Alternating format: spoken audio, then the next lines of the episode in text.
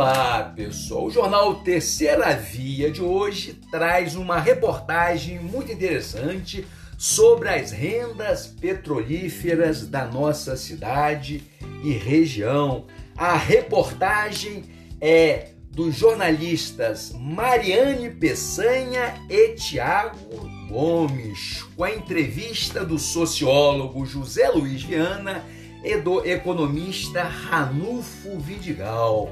A reportagem é intitulada Campos sem royalties novos.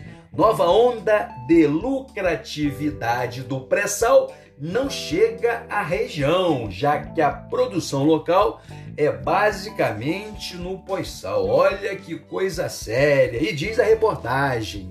Enquanto vários municípios brasileiros, incluindo alguns do Rio de Janeiro, aguardam para os próximos quatro anos uma nova onda lucrativa de royalties proveniente da exploração do pré-sal. A região norte fluminense, da qual o campus faz parte, não deve chegar sequer uma ondulação. A estimativa é de que pelo menos 47,6 bilhões sejam gerados em indenizações entre 2021 e 2024.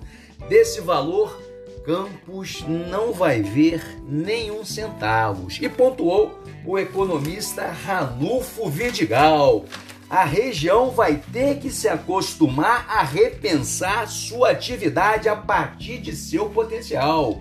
E Campos tem potencial na agricultura, na agricultura familiar como setor de serviços e como área educacional e de serviços de saúde de alta resolutividade.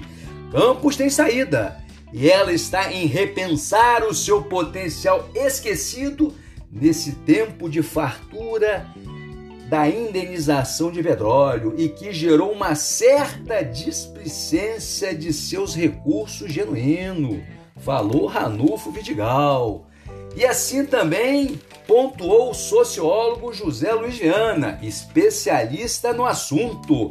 Em 2020 não deve ser diferente. A expectativa é de que o ano termine na casa dos 314 milhões em royalties. No estado do Rio, a nova onda de lucros do pré-sal alcança no máximo cidades entre o centro e o sul fluminense. Coisa séria que o sociólogo está falando.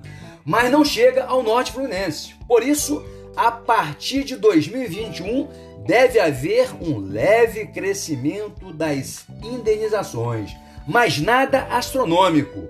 Além da, além da casa dos 425 milhões, até alcançar 519 milhões em 2024.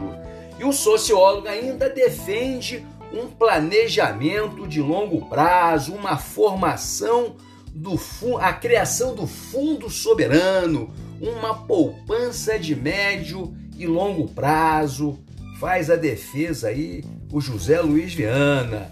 E Ranulfo Vidigal, o economista, ele finaliza dizendo: o que a gente vê é que a indenização do petróleo acomodou a máquina fiscal e fazendária e fez com que a cidade ganhasse pouco dinamismo. Mas Campos tem grandes chances de sair disso porque ela é um polo universitário e também de serviços. Se tiver capacidade de unir universidades, setor privado e poder público, as alternativas vão surgir naturalmente. Termina a entrevista o economista Ranulfo Vidigal. Pessoal, obrigado e até ao nosso próximo podcast.